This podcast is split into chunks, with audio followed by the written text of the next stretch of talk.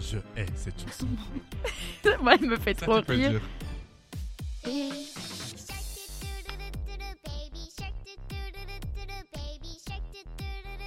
Baby Shark.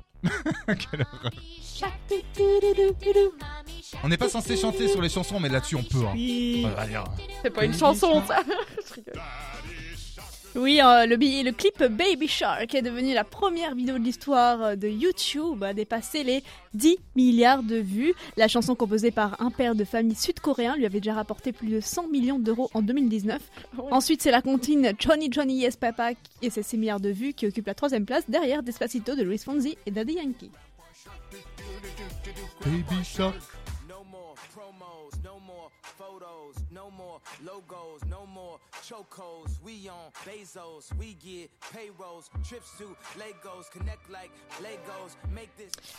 Kenny West, bah, on en parlait en plus, euh, juste avant.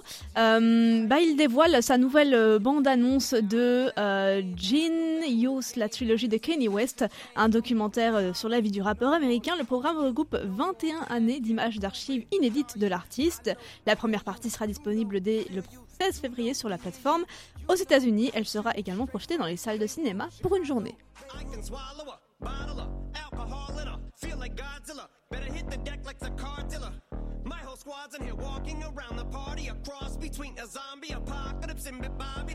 Eminem, c'est le rappeur ayant cumulé le plus de vues en YouTube, euh, en YouTube, oui, sur YouTube en 2021 avec 4,4 milliards de vues. Il se place devant la rappeuse Doja Cat avec 4,17 milliards de vues et le rappeur Drake avec 3,06 milliards de vues sur toute l'année.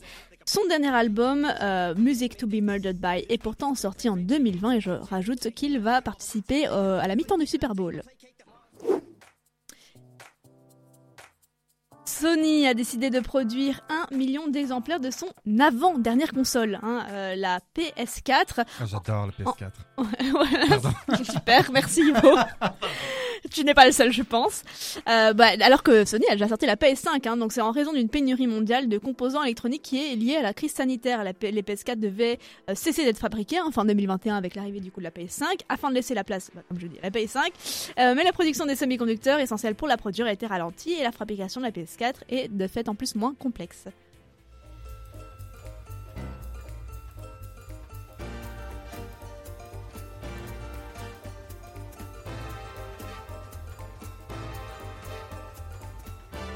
Alors, est-ce que vous avez regardé Don't Look Up? Oui. Alors moi pas encore, parce que tout le monde m'en parle et j'ai toujours ce problème Oh comme non comme avec Game of. Thrones, comme avec euh, la Casa des Papel.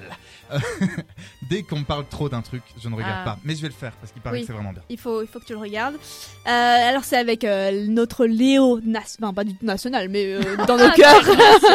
J'aimerais j'aimerais bien. Ouais, tu Euh, m'étonnes. et Jennifer Lawrence, hein, qui a joué dans Hunger Games notamment. Il est devenu le troisième film le plus vu de l'histoire de Netflix. Euh, il est sorti donc le 24 décembre hein, pour Noël. Il cumule à ce jour 263 millions d'heures de visionnage. Mais c'est énorme. C'est énorme. Euh, et puis ensuite pour les autres, hein, les deux premières euh, places, parce que vu qu'il est troisième, sont occupées par Red Notice avec 364 millions d'heures et Bird Box avec 282 millions d'heures en 28 jours. Merci beaucoup. Est-ce que je suis le seul à n'avoir vu aucun des trois films? Parce que tu me Les sors deux des autres, euh, les deux autres, je les ai pas, vus. Ah bah écoutez, moi je vais aller voir effectivement Don't Look Up, il paraît que c'est une vraie satire de la société, j'en ai parlé la semaine passée, parce que ça fait partie des films effectivement les plus vus, et euh, le top 10, si on va sur Sens Critique, il fait partie des premiers films euh, de l'année 2021, parce qu'il est sorti Oui. je pense fin 2021. Bon film et franchement je me suis pas ennuyée. Il a beau, il dure, euh, il dure un petit temps, mais Oui, euh, euh, ouais, je- une heure- mais non je pense, pas, je pense qu'il dure une heure et demie. hein. Euh, mais mais ou allez max deux heures. Mais franchement euh, à regarder, ça fait une belle réflexion et c'est pas du tout ennuyant et c'est très décalé d'ailleurs. Euh, on peut, il y a des choix du réalisateur qui sont un peu surprenants parfois, euh, mais c'est intéressant parce que c'est décalé un peu à l'américaine et euh, je pense que ce côté-là sensibilise justement à la cause dont on parle.